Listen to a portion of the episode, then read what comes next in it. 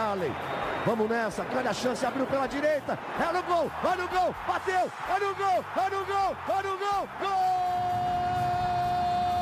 Adriano é o nome dele! Pegou, largou, tá viva dentro da grande área. O Fernandão bate! Gol! Faz o gol, garoto. Faz o gol, faz o gol, faz o gol, faz o gol. É no gol, é no gol, é no gol. É Torcedor Colorado, iniciando mais um podcast aqui em Gé. Globo, episódio 223. Ufa!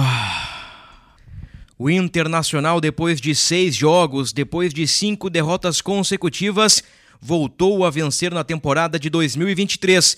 Com sufoco, mas venceu o Metropolitanos da Venezuela em Caracas pelo placar de 2 a 1 gols de Alan Patrick e Luiz Adriano. Estou ao lado de Luca Pumes, torcedor e influenciador do projeto A Voz da Torcida, o homem do portão 7 do estádio Beira Rio, filho do seu Josué, que, assim como a massa vermelha, está aliviado, Luca Pumes. Aquele abraço. Aquele abraço, Brunão. Pô, cara, vitória aí pra aliviar um pouco o ambiente, aliviar um pouco a tensão do torcedor, mas principalmente, né, pra gente pensar em retomar um, um, futebol minimamente bom do Inter, embora esse alívio ele não diga do que foi o final do jogo, porque foi bem tenso aquele finalzinho, Bruno. Seria correto afirmar que o Inter venceu e convenceu por 45 minutos e sofreu e preocupou por 45 minutos? Seria correto. É bem correto, Bruno. Infelizmente é correto. A queda do Internacional no segundo tempo, Luca Pumes, foi algo constrangedor por muito pouco. O Inter não entregou três pontos ou deixou de ganhar dois pontos a mais por conta da postura, da queda de rendimento e, para mim, observando o jogo à distância, observando o jogo pela televisão, uma queda física drástica na etapa complementar. Quero te ouvir sobre a vitória do Inter e os tempos distintos. Mais uma vez, um filme que se repete. Um filme que se repete, é, é, é previsível já, né? O que o Inter vai entregar no segundo tempo, mas acho que para além da, do físico que cai no segundo tempo, a ausência do Campanharo ali disse muito do que foi o segundo tempo e o que foi a, essa mudança de tônica do primeiro para o segundo tempo, na verdade, é isso que eu quero é, salientar. Porque daí, quando o Campanharo sai, o Mano, a gente né, dá uma pensada, pô, ele vai substituir pelo Bararas ou pelo Matheus Dias, mas ele, na verdade, traz o Johnny para a primeira função de meio, coloca o Depena para ganhar mais em criação, só que o Johnny não consegue dar essa sustentação, essa sustentação necessária que o Inter precisa, a confiança que os meias precisam para entender que tem um cão de guarda ali atrás para criar de maneira é, mais livre. E também eu não vejo muito o Johnny o Campanhar quando ele desce uh, no meio de campo para esse movimento aqui ele desce para ajudar os zagueiros, ele se coloca no meio da, da defesa e ele consegue muitas vezes criar superioridade numérica na defesa do Inter. Eu não vejo o Johnny fazer esse papel com muita intensidade. Quando ele chega para se colocar no meio da linha de defesa ali, normalmente o, Metro, o Metropolitanos ou qualquer outro adversário já está em vantagem numérica ali. E aí ele precisa reocupar um. Quer dizer, ele precisa brigar por um espaço que naturalmente seria dele se ele resolvesse correr um pouco mais rápido, um pouco mais intensamente, como a gente viu o Gabriel fazer, e como o Campanharo se coloca muito bem, com menos intensidade, mas com mais inteligência tática. O Campanharo é um jogador muito inteligente e que não à toa começou como camisa 10 e conforme foi evoluindo fisicamente foi descobrindo essa função ali como o primeiro homem de meio. Então o Inter perdeu muito quando o Campanharo saiu, quando colocou o Johnny ali para fazer aquela função. E aí as substituições do Mano são todas para tentar retomar esse controle do meio de campo que ele perdeu com a ausência do Campanharo. Daí começa a entrar Matheus Dias, começa a entrar Baralhas, mas o Inter nunca mais foi a mesma coisa. Até o momento da expulsão é, do, do jogador do Metropolitanos, que eu pensei, pô, agora o Inter com a superioridade, superioridade numérica vai melhorar. Mas não foi o que a gente viu. O Inter continuou tomando susto, não conseguiu se organizar taticamente, e aí o final do jogo foi aquele, aquele pavor, né, que se não é o Nico Hernandes, dá uma botada muito bem dada. Muito obrigado, Nico Hernandes, tô te mandando um abraço, tomara que tu esteja tendo um dia maravilhoso hoje é, e tu merece ter. Inclusive, se não tiver churrasco, pelo amor de Deus, avisa que a gente providencia. Um abraço, muito obrigado pelo que tu fez. Luca Pumes disse vários tópicos agora. Ele explanou sobre vários tópicos muito interessantes. O, o último é, talvez tenha passado despercebido por algumas pessoas. O Nico Hernandes ele é expulso por uma entrada por trás, uma botada por trás no cara, né? E foi uma falta tática muito perspicaz do Nico. Porque se ele não faz a falta, o cara ia entrar cara a cara com o John. Então a chance de gol era grande. E o Inter ia jogar fora dois pontos lá na Venezuela. Na cobrança de falta poderia ter dado gol, né? Poderia. Sim, e foi quase. E foi quase. A bola tirou tinta da trave, né? Como a gente diz. Mas no fim das contas, o, o, o sacrifício, né? Nico Hernandes levou um cartão vermelho pelo grupo e ali uh, deu certo. Poderia ter dado errado, mas deu certo. Então eu acho que a referência ao Nico Hernandes é positiva. O ponto do Campanharo também uh, ajuda a explicar porque o Inter perdeu o controle no segundo tempo. Porque é aquela história que a gente já comenta há bastante tempo. Para mim, o Johnny não é 5. O Johnny, das funções do meio-campo, eu colocaria o Johnny como um terceiro. O Johnny pisa na área. O Johnny cabeceou uma bola no primeiro tempo que tirou tinta da trave. O Johnny apareceu finalizando no Grenal. O Johnny ano passado fez gols, deu assistências. O Johnny ainda não recuperou o nível de 2022. Mas ele é esse cara, esse meio-campista aí que que pisa na área do adversário. Acho que ele é mais ofensivo que defensivo. O Baralhas eu já disse para vocês que eu acho que é um segundo homem e eu começo a desconfiar que o Matheus Dias também é mais 8 do que 5. Tendo só o Campanharo como esse volante a lá Gabriel Rufi Rufi, o cara ladrão de bolas, o, o cara que desarma, o Inter perdeu um pouquinho o meio campo, caiu fisicamente, se assustou com o gol do Metropolitanos aos 4 minutos, numa infelicidade ali, né? Uh, porque a bola desvia e, e, mata o John na jogada. E o Inter transformou um jogo fácil, que era para fazer saldo de gols, ali era para 3, 4 ou 5 a 0. O Inter transformou num, num, filme dramático. Num filme dramático. Perdi uma graninha. Porque achei que ia ser um jogo de gols, assim, né? Mas. Quantos gols? Eu achei que ia acontecer no mínimo uns 4 gols. Mas o, o pênalti e o cartão vermelho eu matei firme. Porque eu sabia que um pênalti e um cartão vermelho ia ter no mínimo. Foi bem nas apostas, cercou bem. Então tu tá triste com a defesa do John? não, não, eu tô muito feliz. Eu tô muito feliz. Nesse ponto, eu fiz separado, né? Não fiz uma múltipla. Mas assim, ó, nesse caso, vou te, vou te ser bem sincero. É...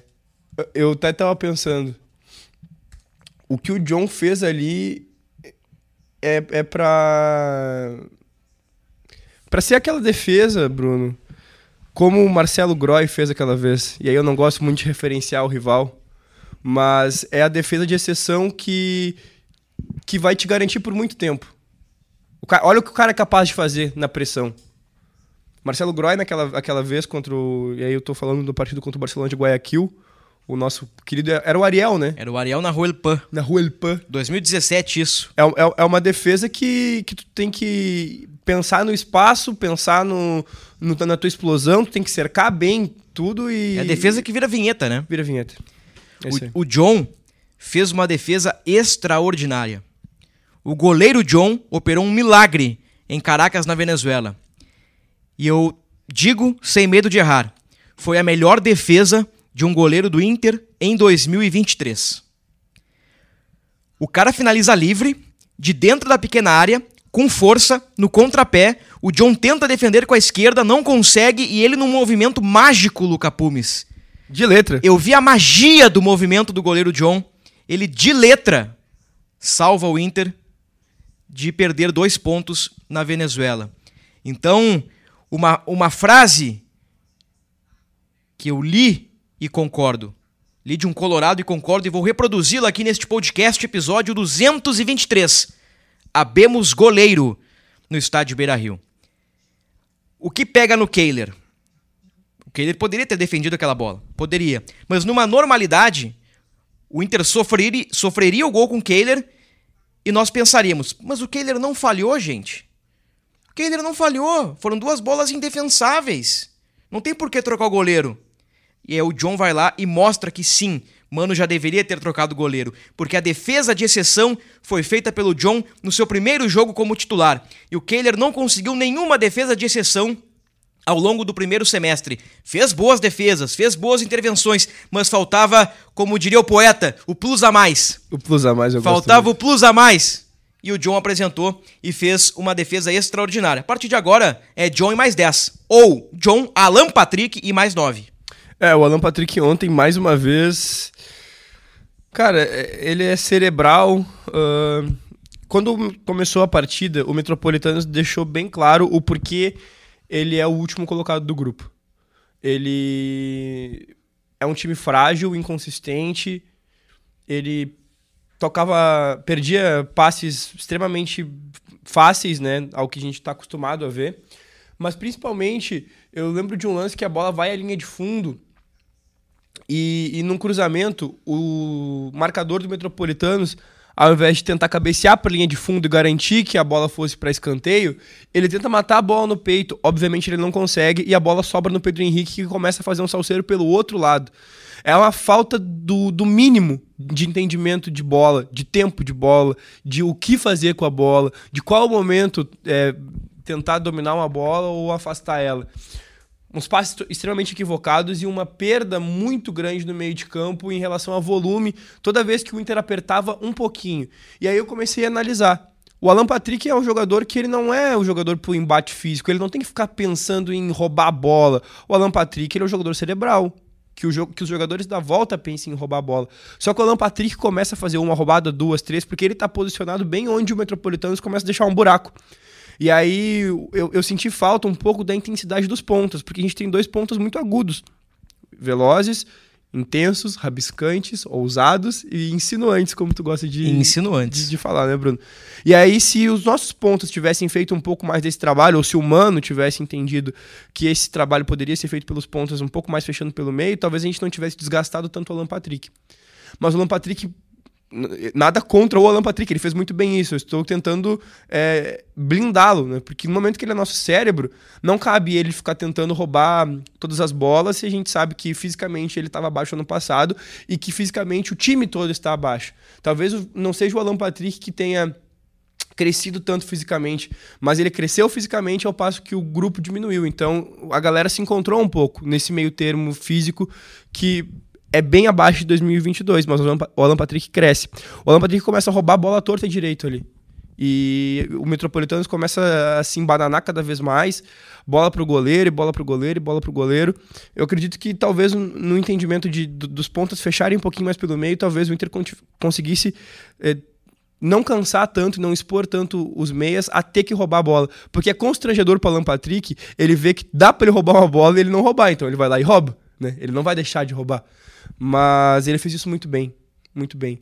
Eu acho só que ele não precisava ter ficado tão exposto a ser ele o cara que roubava, sendo que qualquer um poderia roubar com muita facilidade. E aí ele poderia só pensar em, em, em tocar a bola para um lado, tocar a bola para o outro. Não foi isso que aconteceu. Ele colocou a bola embaixo do braço, como ele já fez em outros vários momentos, falou: Olha, hoje é comigo. E muitas vezes faz diferença a gente ter esse jogador em campo. É, às vezes não faz a diferença total, porque o Mandorinha só não faz verão. Mas o Alan Patrick, mais uma vez, foi o destaque do Inter no jogo. E o destaque, o protagonismo de Alan Patrick ajudam a explicar o bom primeiro tempo do Inter em Caracas, né? Abrimos o podcast com o sinal de alerta ligado, apesar da vitória, uma queda de rendimento, a defesa do John, o, o quase gol do Metropolitanos na cobrança de falta aos 49, na expulsão do Nico Hernandes. Então a gente começou o, o podcast tentando ver esse lado aí da, do sinal de alerta. Olha, tá, tá, preocupante demais isso aí. É, essa parte física do Inter aí, essa queda de rendimento técnica, física, passa pela questão tática também, pela saída do Campanharo, preocupa. Mas agora, é verdade que o Inter fez um primeiro tempo muito bom. O Inter repetiu uma atuação boa, assim como fez contra o Nacional no Beira Rio. Assim como fez contra. O Inter fez um bom primeiro tempo recentemente. Não foi contra o São Paulo. Contra o Atlético Paranaense no Beira Rio, que o Inter coloca duas é, bolas na trave. O, o Luiz Adriano, ele quase faz um golaço incrível. O Inter perde quatro chances de gol contra o Atlético Paranaense e sucumbe na etapa final. Então, assim, é um filme que se repete, é uma história que se repete, mas dessa vez o Inter ganhou. Então aqui eh, vamos exaltar o primeiro tempo do Inter, a boa atuação do primeiro tempo, para ser justo com o time do Mano Menezes. E, e, esse primeiro tempo foi liderado pela capacidade de Alan Patrick, que chegou à terceira assistência no ano, com passe para o Luiz Adriano, e chegou ao nono gol na temporada. Alan Patrick Luca Pumes é o artilheiro isolado do Inter em 2023. Nove gols de Alan Patrick contra oito gols de Pedro Henrique, que não balança as redes desde 25 de fevereiro. Aumentando o recorte, Alan Patrick segue como uma ilha no time do Inter. 12 participações diretas, 9 gols em 3 assistências em 38 gols do Inter na temporada. O recorte é o seguinte: Alan Patrick participa de 30% dos gols. Participou, melhor dizendo, de 30% dos gols do Inter no ano. É muita coisa, né, Bruno? E acho que fora o Alan Patrick, em questão de atuação, né, do que a gente vê em campo, a gente vê e gosta bastante do que o René faz, né? Acho que é uma, uma unanimidade entre nós que depois do Alan Patrick, o, o jogador que mais mantém regularidade é o René mas ainda muito muito diferente, né? Tipo, o Alan Patrick é ainda muito superior ao, ao René. Em questão técnica, né? Sim, no, no que, no, é que, que, o... no que pode ser de diferente dentro de campo. O né? Renezinho faz um feijão com arroz, né? É. Faz um feijão com arroz bem e feito. E é uma delícia, né? E é um, um, feijão com arroz bem feito. O Alan Patrick, ele, ele faz uma massa carbonara, ele faz um bife parmegiana também muito bem feito, né? E o que, que o Luiz Adriano fez lá em Caracas? Gol. Felicidade do Luca Pumes. Luiz Adriano fez um, um... Uma lá minuta. Uma lá minuta, bem feitinha, claro. Bem feitinha. Mas é, é no momento que a, gente, que a gente recebeu um centroavante irrefutável, como eu gosto de dizer, talvez a gente possa experimentar um escargot, né? É, Aí a gente tá ser. falando de outras culinárias. Talvez de uma culinária equatoriana. É, um, o, o famoso. O famoso. A famosa culinária mediterrânea, né? É. Assim, eu gosto muito da culinária alemã. Mas o, o, o alemão não, não, não, não tá legal, né? O alemão. Tudo bem, é, entrou pouco tempo, ele teve uma chance, ele, ele uh, perdeu frente a frente com o goleiro, não entrou legal também no último jogo. Pô, bacana, o alemão fez um bom 2022, fez um gol salvador contra o Metropolitanos no Beira-Rio. Mas assim, né, uh, mesmo no momento de vitória, a gente tem que pontuar algumas coisas. Tem alguns jogadores ainda que estão muito abaixo. Uh, o Depena, o, o uruguaio ele não tem conseguido contribu contribuir muito na marcação e também tem articulado pouco. O Depena do ano passado ele, ele, ele, ele era mais completo. Claro que numa engrenagem que funcionava, né? Claro. O Inter coletivamente estava melhor. Mas tem algumas jogadas que passa pelo nível do jogador que não é coletivo. O alemão entra cara a cara com o goleiro e chutar em cima do goleiro.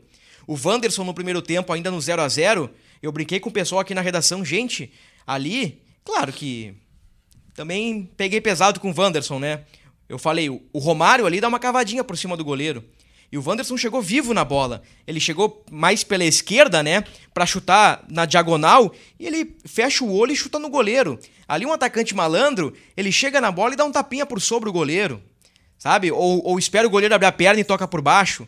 E o Wanderson ele peca nas finalizações. Eu acho o Wanderson um jogador acima da média no quesito drible, É um ponto acima da média no futebol brasileiro, mas ele, ele tem pecado nas finalizações e ontem eu achei o, o Wanderson meio apagadão.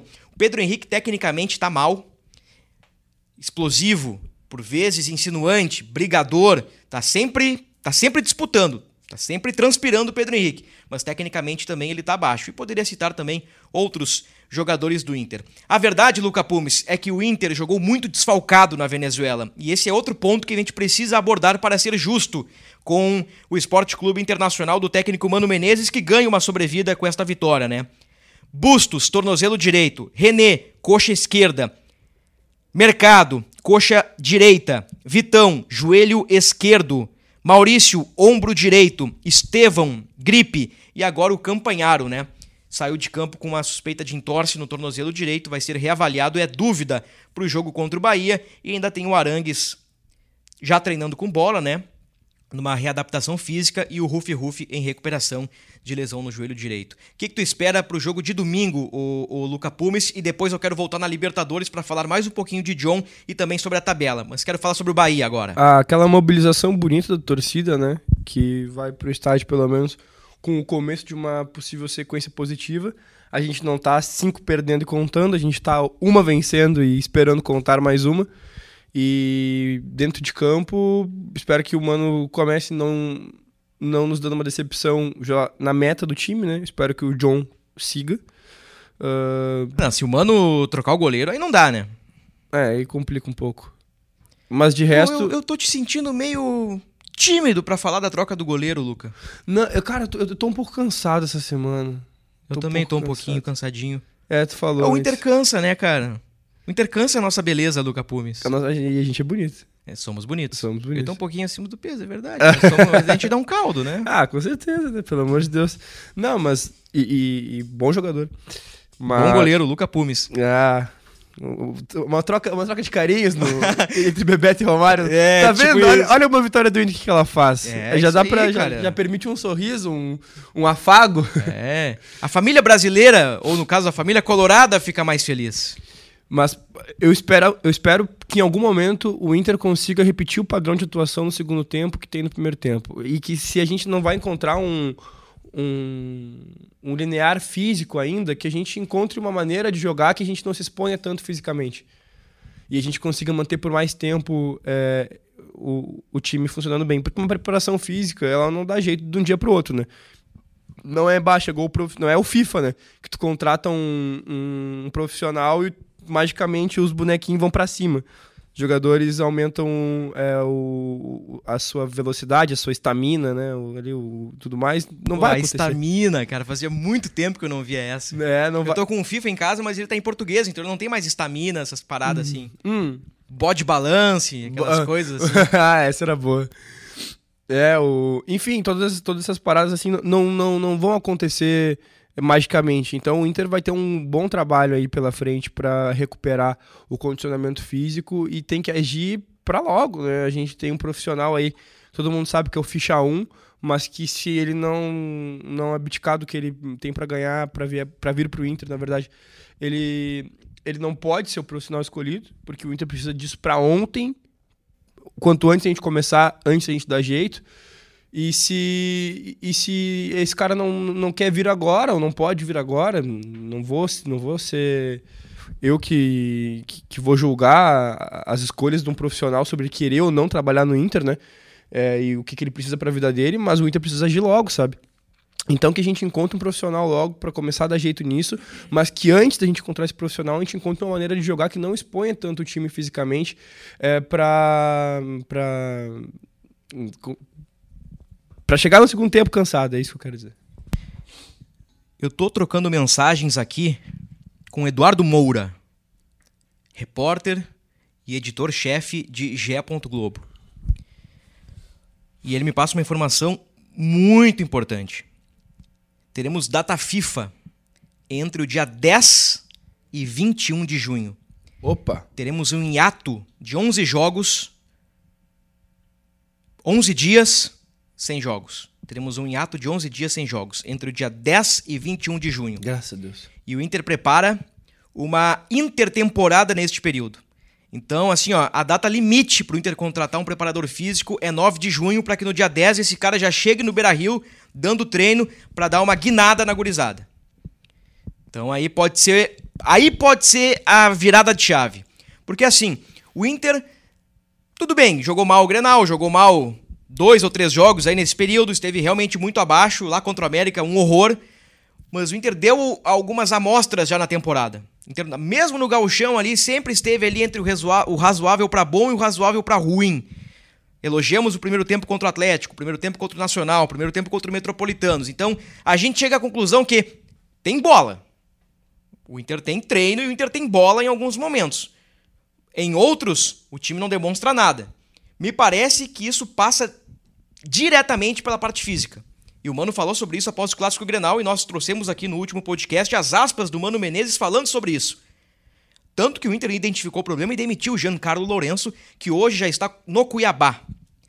Então, assim, essa intertemporada pode ser, pode ser, né? E a gente torce para isso, a virada de chave. Para que o Inter consiga ah, ter este ritmo de jogo, né? Ter este ritmo nos 90 minutos. Ou pelo menos mais do que 30 ou 45 minutos, né? Essa é a expectativa colorada.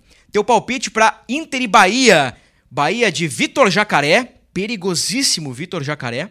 Bahia joga com três zagueiros. Bahia joga no 3-4-3. O Vitor Jacaré é um ala pela direita. É uma loucura, né? Bom jogador, insinuante, forte. jogador. Bom pontuador no Cartola. Bom pontuador no Cartola. Muitos desarmes. Um abraço pro Tomás Ramos pra falar em Cartola. Lanterna do, do- da nossa liga, né? Tem 20 Ele pessoas. vai ficar louco se ele ouvir. Tem 20 CPFs na liga. E o Tomás é o lanterna. É, eu tô ali no meio da tabela, ali mais ou menos, meio pra baixo, mas eu já, já, já venci uma rodada e já incomodei em duas ali. Eu tô no troféu uma, sétimo lugar. Tem uma ou duas, teve, assim, uma ou duas rodadas que eu. Uma eu me dei muito mal, que eu escalei um atacante e ele não jogou. E aí o reserva dele não jogou também. E aí eu fiquei sem uma pontuação importantíssima ali pra rodada e outra que eu escalei mal, mas escalei. Eu ia falar uma, usar uma expressão que eu uso em casa, mas eu vou ficar quieto. Eu. Pra essa rodada eu escalei três do Inter. Não, dois do Inter. O Moledo e o Alan Patrick. O Alan Patrick, é, eu quase sempre escalo ele. Sempre tem um, um assim, pá, uma esperança que ele Não, vai. Porque assim, ele ó, é um- se tiver gol do Inter, a chance do Alan Patrick participar é enorme. Vai dar 2x1 pro Colorado. 2 1 pro Colorado. Repetir o Pô, placar. vou tirar o Moledo então. Pra, pra não perder meu SG, né? Eu botei Tomás aqui, não, é Luca Pumes. Um abraço pro Tomás, fez um excelente trabalho na Venezuela. Como sempre. Um excelente trabalho. Um grande abraço lá pro Tomás. Ele, ele quebrou tudo lá na Venezuela com matéria sobre futebol, matéria sobre ambiente, matéria sobre time, sobre escalação. O, o, o Gé. Globo antecipou na quarta-feira à tarde a escalação do Inter. Nós antecipamos na quarta noite que John jogaria. Tomás fez também uh, matéria sobre o contraste social na Venezuela, sobre a desvalorização da moeda venezuelana. Então, assim, ó, Tomás E a tá de vaquinha, parabéns. Bruno? Teve vaquinha também dos jogadores do Inter para os funcionários do hotel. O Inter doou mil dólares. Foi uma doação de mil dólares para o pessoal, eh, pela cotação aí, arredondando cerca de cinco mil reais. O pessoal lá ganha muito pouco. O pessoal ganha, Tomás uh, colocou na matéria, se não me engano, é 100 dólares. Os caras ganham por mês lá 100 dólares, imagina. 500 reais por mês os caras ganham lá. É realmente bah. muito pouco. Então, o pessoal do Inter deu uma guinada aí para ajudar o pessoal a, a ter uma vida um pouquinho melhor lá na Venezuela, pelo menos, né? Uh, num curto prazo, né? Num prazo curtíssimo. Meu palpite é Internacional 1, Bahia 0. Hoje eu tô com Internacional, né? Não, Internacional. Eu não, eu não tô falando Inter, eu tô falando Internacional, é, né? Não, tô meu meio, pai gosta. Meu pai gosta. Tô meio anos 70 aqui, né? Ele, meu... Já percebeu que o pessoal dos anos 70 fala Internacional? É. Ah, o Internacional... O, o, eu percebi o Renato Portaluppi na, na coletiva pós-grenal disse, ah, Internacional é um bom time. É sempre internacional. Pessoal dos anos 70, o, 80. É, o meu pai, ele, ele ficava muito muito brabo quando a, a Globo anunciava o jogo Inter e falando, que Inter? Internacional. É. lembro de, lembro do, do, de jogos importantes do Inter na Libertadores em campanhas bonitas que fizemos. O, um, dia eu vou, um dia eu vou jogar no ar essa história aqui. Ainda tá muito cedo, mas tem ou tinha um pessoal aí que não falava Inter nem Internacional, né? O pessoal se comunicava como SCI. Depois eu te conto essa história aí fora do ar e, e, um dia nos microfones eu, eu trago à tona essa história. Não tem nada demais, na verdade, né? Mas é. Pode. Pode ser. Interessante. Pode ser no futuro. É, pode ser interessante. Pode ser interessante. Interessante. Vamos lá então. O, o time para pegar o Bahia nós não sabemos, né? Uh, depende do campanharo. Cara, o René, ele tá sendo preparado para o jogo do América. Então o Tauan Lara deve seguir na esquerda e eu acho que o Tauan Lara tá fazendo jogos assim, no geral, né? Ele tem é. um erro no, no, pé de ferro com o Vilhaçante ali, né? No que... Grenal foi, foi complicado, mas eu acho que ele vem mantendo uma regularidade legal também. É, acho que ele tá numa média assim, ó, ok, nada espetacular e também não tá afundando a barca. Então, assim, é John, uh, Rômulo, Moledão, Nico Hernandes, Taolara. Se não joga Campanharo, vai Baralhas, Johnny, Alan Patrick, PH, Wanderson e Luiz Adriano. Ah, é Luiz aí. Adriano não sai do time, né? Não. Se não saiu na seca de gols, não vai sair quando, quando fez, né? Então acho que a barca do Inter para pegar o Bahia é isso aí mesmo. Quando ele fez aquele gol ali, eu imaginei que o Inter ia tocar o carro por cima dos malandros. E o, o Luiz Adriano teve uma chance de gol claríssima um minuto depois, né? Que eu não, eu não entendi o que ele tentou fazer, é. cara. Ele, primeiro eu pensei que ele tinha errado a tentativa de cobertura, depois eu vi que ele tentou passar a bola. É. Mas foi, foi bem feio. Eu acho que ele Ah, esperou que o Pedro Henrique, pistola, cara. que o Pedro Henrique fosse rasgar a área na diagonal, mas o Pedro Henrique estava mais centralizado. Não, não, não consigo entender um centroavante que, que é benevolente, mas ao mesmo tempo eu consigo entender quando tu tá numa fase ruim, tu faz o teu gol, tu sabe que o jogador do lado também quer fazer o gol dele, então tu olha pro lado e pensa, vou tocar nele. Então não, não julgo o Luiz Adriano por ter tocado aquela bola.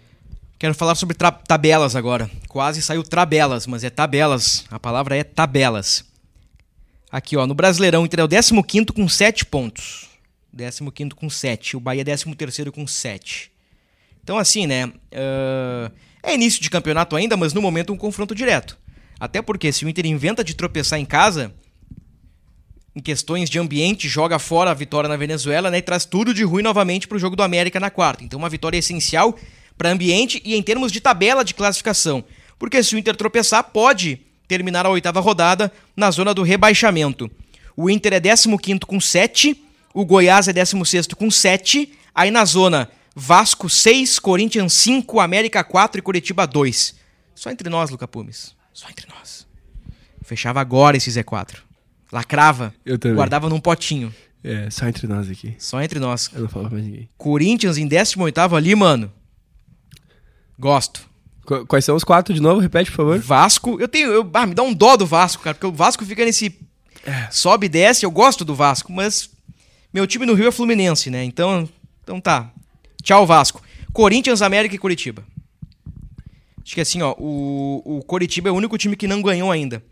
Se o Antônio Carlos Zago não der uma modificada legal nas próximas rodadas, o time do Curitiba é muito fraco. Muito fraco. Curitiba tem ex-colorados. Aliás, o meio-campo do Curitiba é formado por ex-colorados. Lisiero, Bruno Gomes e Bosquilha. Pega essa meia cancha. Esses dias eu pensei, eu escalei o Bosquilha e era Curitiba contra um, sei lá, não sei se era Flamengo, Atlético Mineiro, não sei o que, que foi esses tempos. Eu pensei, não, vou colocar o Bosquilha. Bom, bom e barato, vai dar, vai dar resultado aqui. Fez dois pontos no cartão. É, não. Aí foi uma péssima aposta, com Uma todo péssima respeito. aposta. Só então. Foi determinante pra que eu ficasse ali no, no na, na última rodada, fiquei em segundo lugar ali, acho. Ali, ah, quase na trave ali, faltou pouquinho, foi o Bosquilha que me pegou. Libertadores. Inter é o líder com 8 pontos. O Independiente Medellín tem 7. O Nacional tem 7. E o Metropolitanos tem 0. Então, assim, o Metropolitanos é o único time na Libertadores que ainda não pontuou. E está matematicamente eliminado. Nem Sul-Americana pode pegar mais. No máximo chega a 6, o Nacional já tem 7. Então vamos partir do princípio, Luca Pumes. Que o Metropolitanos vai perder pro Independiente Medellín e pro Nacional. Pros dois. Se Então- ele arrancar o empate de alguém, tá lindo. Então a tabela ficaria assim, ó. Medellín e Nacional com 10, Inter com 8. O próximo jogo do Inter é contra o Nacional lá no Uruguai. E o Inter fecha com o Independiente Medellín no Beira-Rio. Então assim, ó. Nacional e Inter, Metropolitanos e DIN na próxima rodada. E na última, Nacional e Metropolitanos, Inter, Independiente Medellín. O Inter precisa pelo menos de uma vitória Uma vitória. para pelo menos. classificar. Pelo menos uma vitória para classificar. Porque assim, ó, num cenário negativo, pessimista, perde pro Nacional. E o Jim ganha do Metropolitanos, os dois vão a 10 e o Inter fica com 8. Sim. Na última rodada, o Nacional pega o Metropolitanos, ganha, vai a 13. E o Inter vai precisar vencer Pra o Independiente 11. Medellín para chegar a 11 Uhum. e ultrapassar os 10 pontos do Jim. O Inter se ganha do Nacional, vai a 11 e já não pode ser mais alcançado pelo Nacional. Vale a classificação para o Inter, né? Se o Inter ganha Nacional, está classificado. Se empatar, pode ficar 9 a 8 Internacional, né? Não, já é um E- baita resultado. já é um baita resultado. E o Independiente Medellín ganhando vai a 10.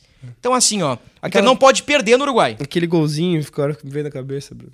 É. Golzinho do Nacional aqui. Aquele golzinho, Inter teria 10 pontos e o Nacional teria 6. O Inter já estaria classificado. Aliás, lembra da- daquele papo, as contradições do Inter? Uhum. Tu quer uma contradição? Sim. O Inter é o único brasileiro na Libertadores que Invicto. ainda não perdeu. é uma loucura, né? O Esporte Clube Internacional está invicto na Copa Libertadores da América. E líder do seu grupo. E líder do seu grupo. E o Corinthians, por exemplo, pronto pra. Que faz do Corinthians, né? Que faz, não ganha oito jogos. E agora tem Corinthians e Fluminense no fim de semana, pelo Brasileirão. E o Pô fechou. Nós vamos de Roger Guedes ou Cano no Cartola? Não, nós vamos de cano. De Cano. Vamos de cano. Cara, porque se o Cano não faz há três ou quatro jogos, né? E uma hora esse cara vai fazer gol. Então, né? Mas é em Corinthians, né? Jogo em Corinthians. O logo lá é em Corinthians. Odia John, Tá permitido? Tá permitido. Vamos homenagear então o torcedor colorado, né? Vamos homenagear o torcedor colorado com a narração de Marcelo Debona, da Rádio Gaúcha, e nas reportagens o Rodrigo Oliveira. Desta forma que a Rádio Gaúcha, nossa parceira, né, nossa irmã, contou a defesa de John lá na Venezuela. Aliás, cabeçou para trás, Vargas invadiu a área, pintou o gol. Milagre de John! Numa mistura de goleiro de futsal, de goleiro de campo, de goleiro de handball. John! Handball. John! John! John! Ele estava passando da bola, meteu o pezão para trás assim, quando ela ia pegar ele no contrapé, ele salva o Inter, Rodrigo! Essa defesa espetacular tem um sabor de um gol. Cruzamento do Vargas, sozinho. O Gomes chutou a queima-roupa. E com uma velocidade de reação incrível, o goleiro John fez uma defesa digna de ter a sua imagem eternizada naquele muro lá do Simon Bolívar, no centro de Caracas. Que defesa brilhante que salva a pátria do Inter. Que sufoco, Debona. 2 a 1 um, Inter, Grupo IAS. John, John, John, John. John. Gigante. Gigante. Não adianta nada o John falhar contra o Bahia É, agora. aí né? que- quebra a gente. Mas assim, cara, realmente foi uma defesa espetacular. Tirando, tirando o contexto dos goleiros do Inter, tá? Analisando só a defesa. Foi uma defesa de, de, de vinheta e uma defesa, talvez, eu não vi todos os jogos, mas talvez uma das melhores. Uma das melhores com certeza, mas talvez a melhor da Libertadores até agora. Foi uma defesa extraordinária. Extraordinária, Bruno. É, o John com certeza salvou o Inter. Talvez a gente não tivesse força pra reagir. Eu não digo nem porque não teria tempo ou qualquer coisa do tipo, mas mais pelo anímico mesmo, por tudo que o Inter vem vivendo. E se a gente tivesse tomado aquele gol ali, seria um grande problema. Vamos fechar o podcast 223. Já palpitamos, né? Pra mim, 1x0 Inter contra o Bahia. Pro Luca, 2x1 Inter contra o Bahia. Vamos acabar com a maldição do Inter. Certa feita, pedi uma rima pro Luca Pumes aqui no podcast e disse: Não, acho que o Inter empatou o jogo. Vamos fazer uma rima bacana aí. Foi lá em abril. Vamos fazer. Foi lá. Foi lá em abril. Fazer uma rima aí, Luca. Vamos botar uma música, fazer um agito aqui no podcast. Luca, não, vamos esperar o Inter ganhar. Então tá. O Inter nunca mais ganhou. Nunca mais ganhou. E agora o Inter ganhou, finalmente. 2x1 no Metropolitano. Então, eu já me despeço de vocês. Voltamos na próxima semana para falar sobre Inter e Bahia. E, claro, nós vamos projetar no próximo episódio a decisão na Copa do Brasil contra o América Mineiro. Quem fecha o podcast de hoje é Luca Pumas e sua rima. Tudo contigo, meu irmão. Ravazoli me chamou pra rima e eu disse vamos, vitória pra melhorar o ambiente e reduzir os danos, vencer o Bahia e melhorar os planos, Inter 2 a 1 no Metropolitanos, botou a rima, narração lá do Debona, defesa do John, que veio à tona, Bruno Ravazoli, o mestre da caneta, antes jogador da valetrinha, agora, agora goleiro defende de letra.